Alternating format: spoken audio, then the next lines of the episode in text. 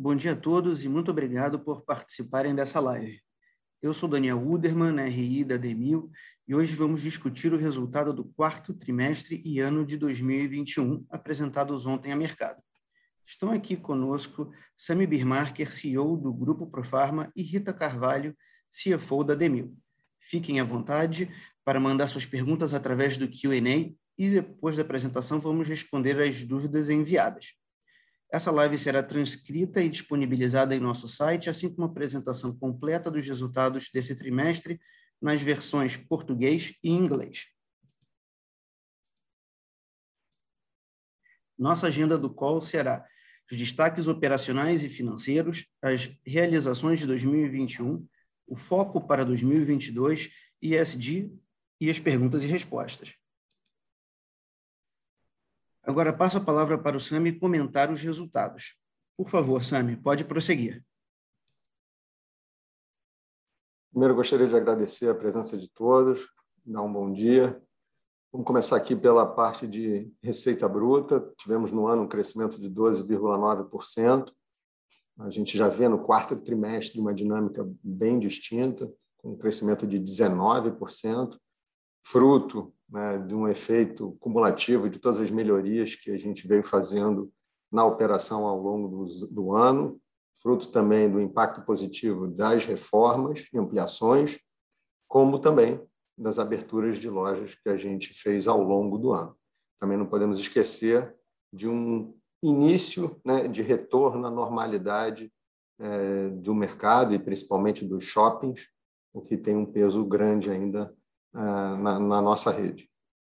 No próximo slide, a gente vai poder estar vendo como esse quarto TRI se comportou no mês a mês. Ele é uma indicação da nossa aceleração forte a partir de novembro. Né? De lá para cá, a gente tem experimentado crescimentos aí superiores a 20% é, contra o ano anterior. Isso deve ser a tônica daqui para frente, é o que a gente tem visto e é o que a gente espera continuar vendo. Mais um, por favor, Dani. Uh, esse slide aqui, né, a gente consegue ver o, o, a participação das lojas e a evolução das lojas maduras, né, da visão também de mesmas lojas e o impacto, que é a diferença disso, das inaugurações no nosso crescimento total. Mas acho que é importante a gente observar, de fato, que o primeiro TRI foi bastante doído para a gente. Hum, a gente teve de novo aquele retrocesso na parte de circulação afetando os shoppings como a gente também enfrentou alguns problemas de supply que prejudicaram bastante a nossa performance no primeiro tri. Mas desde então a gente tem feito um crescimento ou em linha ou superior é, do que os nossos pares. Então acho que a gente tem uma perspectiva bacana para o próximo ano aí de 2022, para esse ano. É, vamos começar abrindo agora por categoria. Né? Primeiro, as duas categorias que performaram mais ou menos em linha com toda a rede. Lembrando que em 21 a gente cresceu 12%. É, a gente vê tanto a categoria de OTC como HB andando mais ou menos nesse, nesse ritmo. É, mas o próximo slide, que é o mais importante, a gente mostra a evolução bastante expressiva, ainda mais no quarto tri da categoria de RX e genérico. Aí cabe a gente explicar né, que a gente de fato fez uma implantação de um projeto bastante, é, eu diria que dedicado nos seus mínimos detalhes, passando por supply, passando por pricing, passando por sortimento. A gente começa a fazer o rollout disso a partir de setembro e, de fato, a gente já começa a capturar é, uma parte dos ganhos no quarto TRI, com a parte de RX performando de forma bastante significativa e bem acima da rede e do mercado, trazendo aí como trazendo a reboque um, um, uma performance também bastante positiva nos genéricos, mas cabe colocar aqui que a gente não teve ainda uh, nesse quarto tri um efeito positivo de um novo projeto visando o aumento de receita na categoria de genéricos. A gente espera estar observando isso a partir do segundo TRI de 2022. É, bastante profunda análise, uma mudança na forma de precificação, é, uma mudança na, na, na forma de supply que deve estar trazendo para a gente um impacto aí próximo ao que a gente conseguiu ver do RX. E lembrando que a parte dos genéricos tem um peso bastante grande na rentabilidade do negócio. E como se comportou a nossa venda média por loja, né? comparando dezembro de 21 com dezembro de 20, a gente cresceu 9,5%. Ah, e aí, a partir de dezembro, a gente começa a, a, a flertar com um patamar acima de 550 mil, que esse deve ser o patamar mínimo que a gente vai estar vendo ao longo de 22. Mais uma vez, isso é fruto de um início de retorno à normalidade, né, circulação dos consumidores e uh, o efeito cumulativo de todas as iniciativas voltadas ao aumento de receita que a gente foi implementando ao longo do ano. Então, acho que esse é um indicador que, ao longo de 22, a gente vai estar vendo num novo patamar. Esse quadro, a gente tem que explicar ele sempre um pouco, porque ele não é tão simples. Né? Aqui a gente coloca é, todas as lojas que completaram um mês de vida, é, todas as lojas com a sua venda média no segundo mês de vida, no terceiro mês de vida, e como boa parte da expansão foi feita no Rio de Janeiro, 24 lojas das 30 que a gente se propôs a abrir e abrimos, a gente estabeleceu, acho interessante dividir com vocês, essa curva de maturação de vendas no primeiro ano. Ah, essa curva está muito em linha com o que a gente tem na aprovação de cada projeto.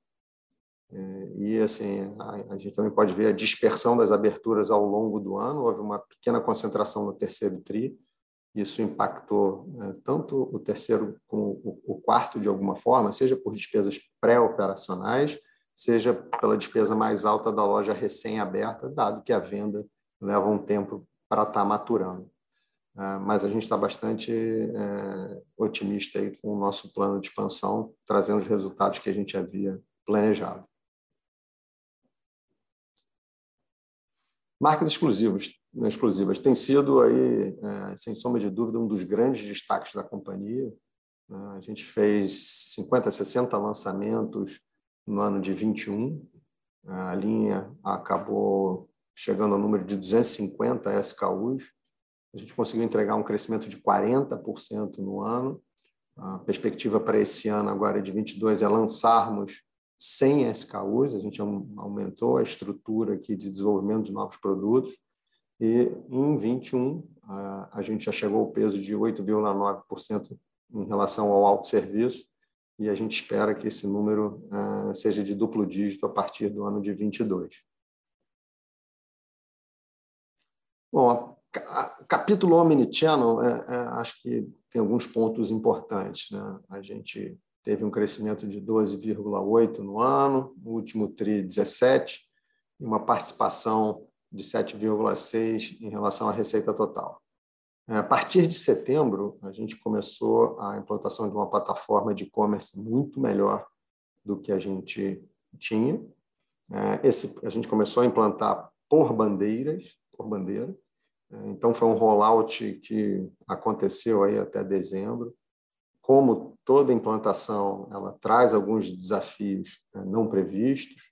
Em, em, algum momento, ela piora antes de melhorar a nossa performance.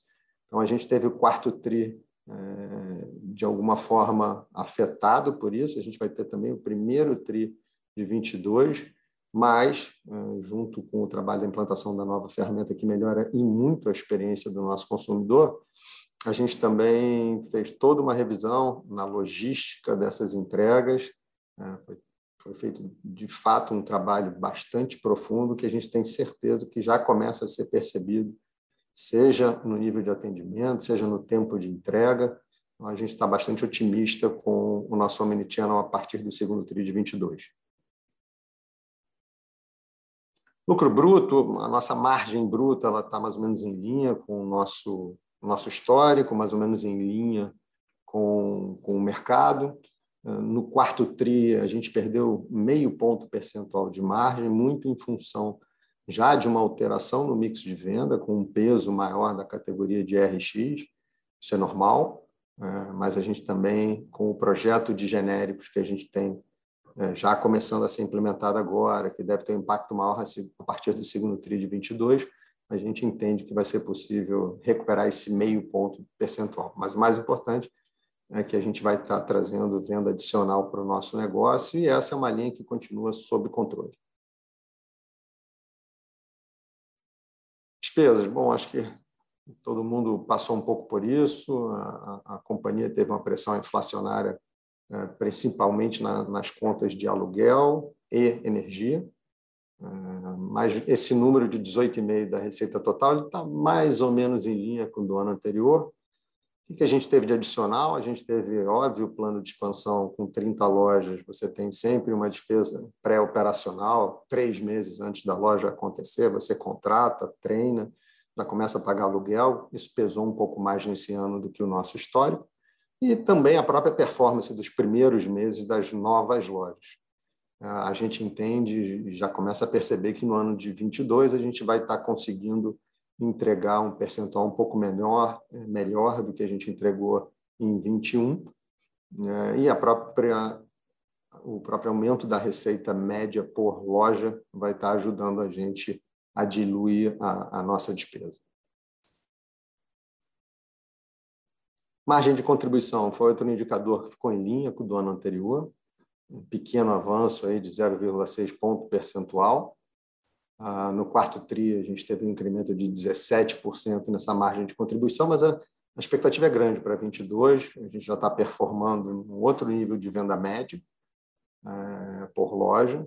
Quando a gente faz análise da nossa despesa, é, em valores absolutos por loja, ela está muito alinhada com o mercado. O que está faltando era a gente voltar um patamar acima de 550 mil, mirando os 600 mil, isso leva a gente para o lugar que a gente havia planejado de rentabilidade.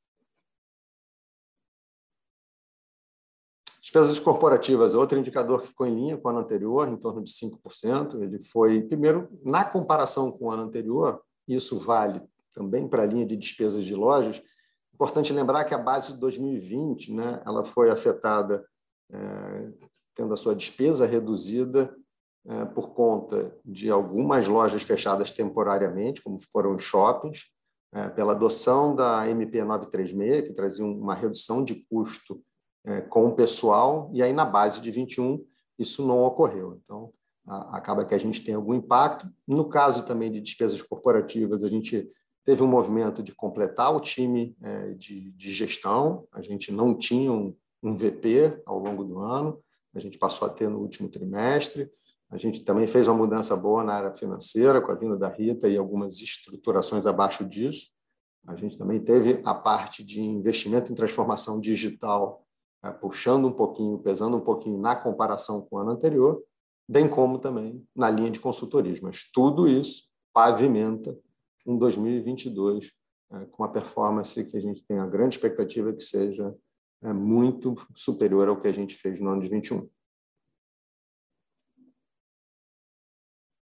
EBITDA acaba sendo um indicador que também ficou em linha, óbvio, à medida que a gente explica o potencial que a gente tem para estar atingindo de receita, os impactos nas despesas, isso vai bater diretamente no EBITDA. De novo, volto a falar que a expectativa para o ano que vem é positiva, para esse ano, desculpa, é positiva em função já da gente estar operando no nível médio de venda por loja bem maior do que foi a média do ano anterior. lucro líquido ficou no ano em linha com o ano anterior. Isso vai ser alterado à medida que a gente tiver uma performance do EBITDA melhor, dado que a gente também não tem despesa financeira significativa, porque a gente tem caixa positivo. Então, isso vai ser fruto de tudo que a gente vai estar fazendo, principalmente na linha de receitas. Acho que é legal estar resumindo aqui as principais entregas de 2021. Como eu falei, a gente completou o time de executivos, também fizemos uma alteração na área de inteligência de mercado, na área de gestão de categorias, estruturamos ainda mais a nossa área de supply, reforçamos a nossa área de marcas exclusivas para a gente poder acelerar os lançamentos. Tivemos como destaque o crescimento da, da categoria de RX, em função do projeto que eu mencionei anteriormente, no início do ano, a gente tinha trabalhado também uma visão forte de mix por loja, tanto na linha de higiene e beleza, OTC, como mais para o final do ano a gente trabalhou isso no RX. Isso é sensivelmente percebido pelo nosso consumidor. A gente teve uma aceleração incrível aí da, da linha de marcas exclusivas, um grande potencial novamente para 2022. A gente teve capacidade de aproveitar várias oportunidades de mercado, fomos ágeis nesse sentido. A gente teve o relançamento do CRM para as bandeiras Farmalife, Drogas Mil e Rosário. Isso está fazendo com que a nossa identificação de vendas esteja subindo de forma bastante acelerada, o que viabiliza a gente a estar tá começando uma forte relação individual com os nossos consumidores, buscando é, uma frequência, uma retenção grande nos nossos principais é, clientes e a própria entrega de 30 novas lojas e reforma de 12 lojas ao longo do ano.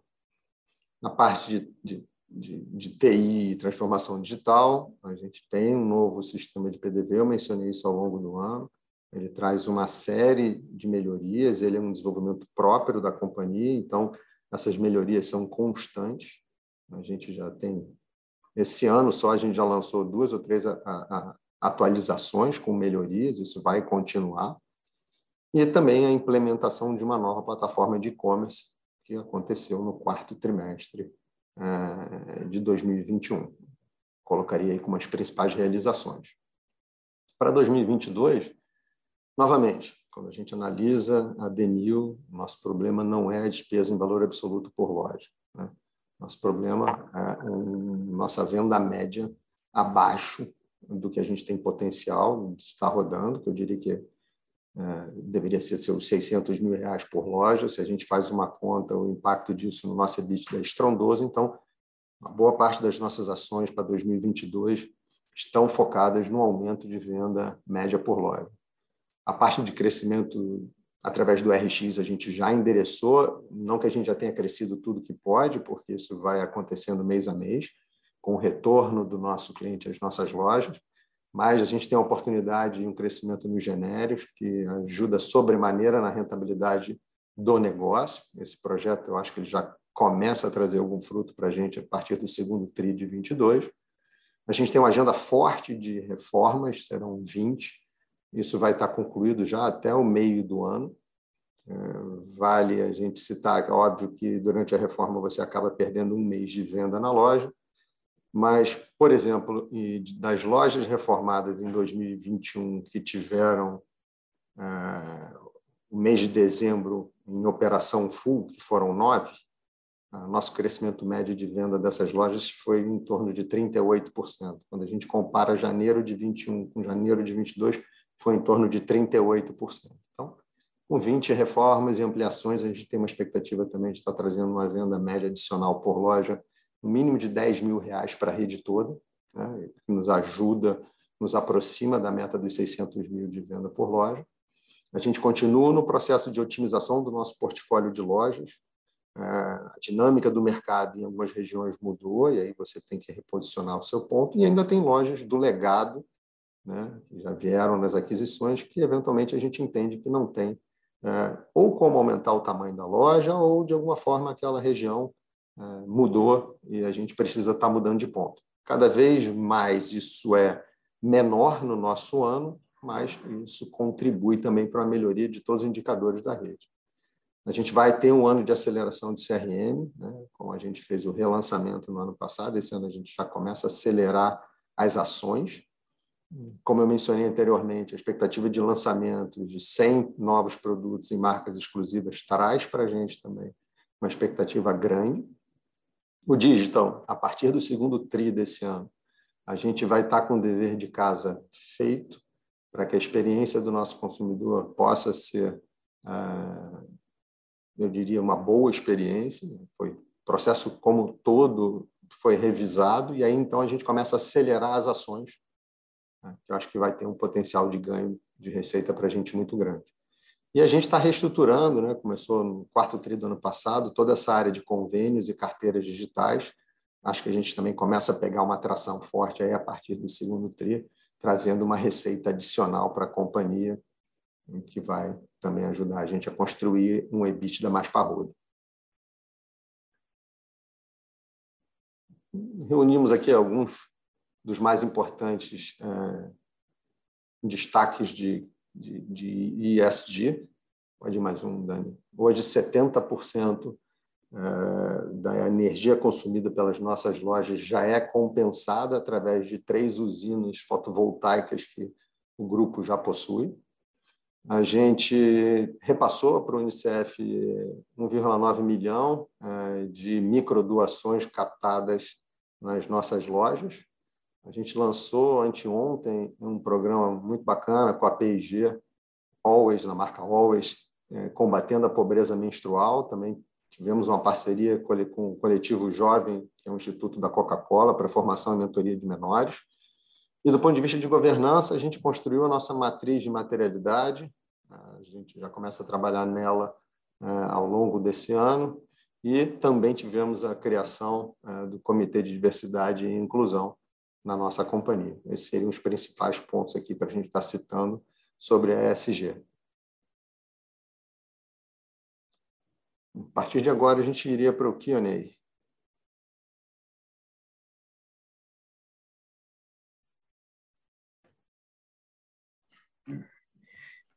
É, vamos lá. A, a, primeira pergunta recebida aqui foi: Podemos assumir que as lojas de shopping voltaram à performance pré-pandemia? Hoje a gente está performando, eu diria que 97% do que a gente performava em 2019. Né? Óbvio que teve correção de preço nesse período, mas Hoje o nosso faturamento já está em torno de 97% do que era em 2019. Acho que a tendência é que isso continue retornando ao normal. Ainda existem várias empresas no home office, isso de alguma forma afeta a performance também dos shoppings, mas eu acredito que esse ano já vai ser muito mais próximo da normalidade do que foi ao longo de 2021. É, outra pergunta aqui. Qual a visão da companhia quanto à geração de caixa para 2022? Ah, a gente tem aí, como 2022, uma meta de estar tá preservando o caixa. A gente entende que esse é um ano, por todas as condições é, é, econômicas e políticas, que a gente deveria ser um pouco mais conservador. É, a gente resolveu apostar até um pouco mais nas reformas, que também são, eu diria que um investimento de retorno num prazo mais curto. Mas a ideia é que a gente preserve caixa, todo o nosso EBITDA, ou todo o nosso CAPEX vai ser limitado pela geração do nosso EBITDA e, e, e geração de caixa. Né? Então, ah, esse foi um ponto estratégico no orçamento desse ano. É, outra pergunta. É, ainda há espaço para crescer em marcas exclusivas? Sim, eu acho que não dá para dizer que a gente está só no início, mas a gente não chegou ainda no meio do nosso potencial de marcas exclusivas. É um trabalho feito com muito cuidado, carinho e, e, e tem uma, eu diria, uma adesão muito grande do nosso pessoal de loja, mas eu acho que a gente está no meio do caminho ainda. Tem muita coisa bacana para a gente ainda estar tá fazendo e faz parte do amadurecimento normal de qualquer projeto importante e complexo como esse. Outra pergunta aqui. É, as outras companhias do setor anunciaram planos de expansões bem maiores, tanto com números absolutos e relativos à base de lojas. A Demil acredita estar percebendo um cenário mais desafiador que as outras não estão percebendo? Eu acho que, assim, primeiro, né, isso tem a ver com a estratégia de cada companhia é, e com o momento de cada companhia. Como eu disse, a gente decidiu por um plano mais conservador esse ano, é, com o objetivo de uma preservação de caixa em função de toda a incerteza política e econômica. É, e a gente, então, acabou optando por um plano um pouquinho mais conservador, e, de qualquer forma, acho que assim, não será um problema também se no meio do ano a gente entender que a gente foi conservador, a gente superar o guidance dado, que a gente não pode não cumprir o guidance. Nesse sentido, não existe risco da gente não cumprir essa expansão de 10 lojas. E essa parada é, é, técnica, ela também nos dá a chance de cada vez mais acertar e azeitar o nosso processo para que as novas aberturas sejam ainda melhores do que as já boas que a gente vem fazendo. Ah, a empresa possui planos para transformar suas farmácias em centros de serviços de saúde, agregando cada vez mais serviços aos seus usuários? Sim, temos é um trabalho forte para a gente estar tá conseguindo as licenças nas lojas geograficamente distribuídas é, para prestarem esse tipo de, de, de serviço. Já começamos a obter algumas, inclusive, nos últimos dias. É, é um projeto que, assim, num primeiro momento a gente não acha que ele é muito importante do ponto de vista de geração de receita ou resultado, mas ele é sim um projeto de fidelização do nosso consumidor, dá um reforço nessa relação e, de certa forma, também um projeto é, social, à medida que muitas das vezes a farmácia sendo, começa sendo o primeiro ponto é, de contato é, diante de alguma doença ou de algum problema de saúde. Sim, vamos, vamos. Esse é um projeto que está sendo tocado aqui neste sentido. É, quais os planos para a melhoria da experiência do cliente no e-commerce? Acho que basicamente a gente está na fase de, é, com a troca da nossa da nossa plataforma, é, abriu-se aí um enorme leque de oportunidades para a gente está podendo melhorar a experiência do nosso consumidor. A gente não vai inventar a roda, a gente vai apenas poder estar tá praticando o que os benchmarks do setor já praticam. A gente também vai estar, tá, provavelmente, ao longo do ano, fazendo uma melhoria do nosso aplicativo. Ah, então, assim, do ponto de vista de o que fazer, a gente tem tudo mapeado, mas a gente precisa ter as ferramentas corretas. Como eu disse, toda a parte de, de logística para atender este canal, ela já foi revisada, está pronta. As ações que a gente deveria estar fazendo hoje dependem, é, eu diria, de uma estabilização dessa nova e melhor plataforma que a gente já tem. Então, como eu mencionei anteriormente, a partir do segundo TRI, a gente imagina que volte a ser um momento de aceleração do nosso, do nosso Omnichannel. E outra pergunta, é, no plano de expansão, existe perspectiva de mais lojas populares com apelo em genérico? Não, veja só, é, no últimos, nos últimos dois anos, a gente acabou tendo um, um equilíbrio com um pouquinho mais de peso para as lojas populares. Vale, vale citar que essas são as lojas que sentem mais no momento de perda de poder de aquisitivo da população. Eu diria que nesse ano agora, de 2022, a gente está abrindo um pouco mais as lojas no, no, no padrão, é, eu diria que padrão e não popular, é, no formato padrão.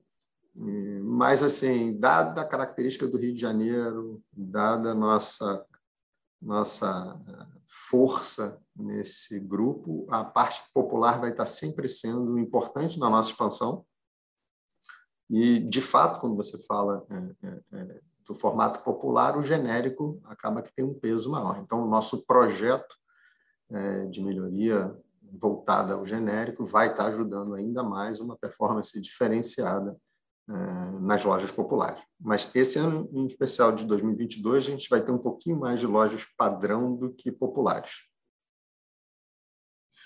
É, como, como está o comportamento da venda média por loja nos primeiros meses do ano? Dezembro foi um pico ou a tendência de crescimento continuou?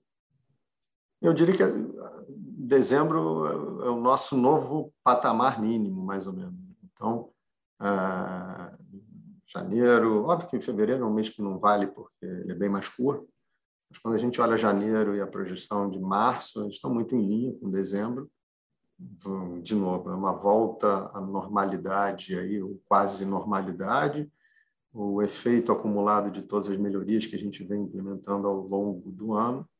A gente começa a ter também algumas lojas que foram abertas e passam a, a na sua curva de maturação, ajudar a puxar um pouquinho para cima. A gente tem as, as, as ampliações de lojas, como também a gente tem ou transferência de ponto ou fechamento de lojas com receita média mais baixa. Então, acho que esse passa a ser aí nosso novo patamar mínimo é, de vendas. Outra pergunta, é, podemos esperar margens mais altas em 2022? Eu não sei se a pergunta é em relação à margem bruta ou margem EBITDA, então vou responder as duas. Do ponto de vista de margem bruta, eu acho que a gente vai continuar rodando no, nossa, no nosso patamar histórico.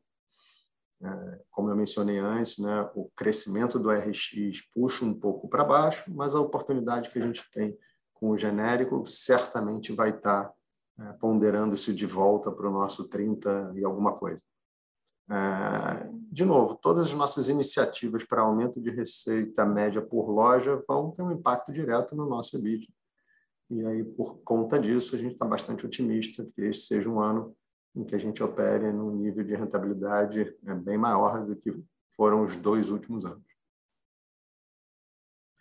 Agora aqui a gente tem é, duas perguntas. É, é, necessariamente as reformas de, de lojas são de um mês completo e se há incentivo para os colaboradores que são atendentes de loja, no caso de venda. Eles recebem algum, algum adicional por performance? Não. A primeira parte da pergunta em relação à ampliação de loja, de novo, uma reforma uma ampliação, em média a loja acaba ficando fechada aí por 30 dias.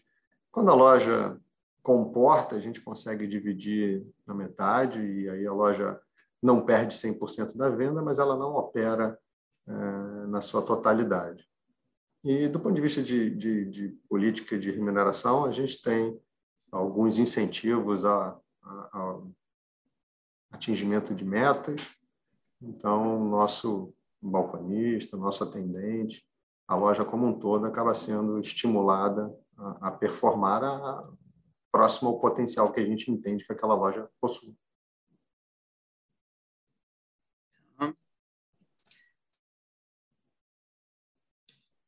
É, a gente encerra aqui nesse momento a sessão de perguntas e respostas. Obrigadas, obrigado a todas as perguntas enviadas.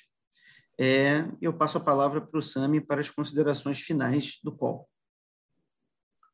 Queria agradecer a, a, o interesse e a participação de todos, dizer que a companhia está bastante motivada ah, com todas as melhorias que a gente implementou nos últimos meses os resultados já são visíveis.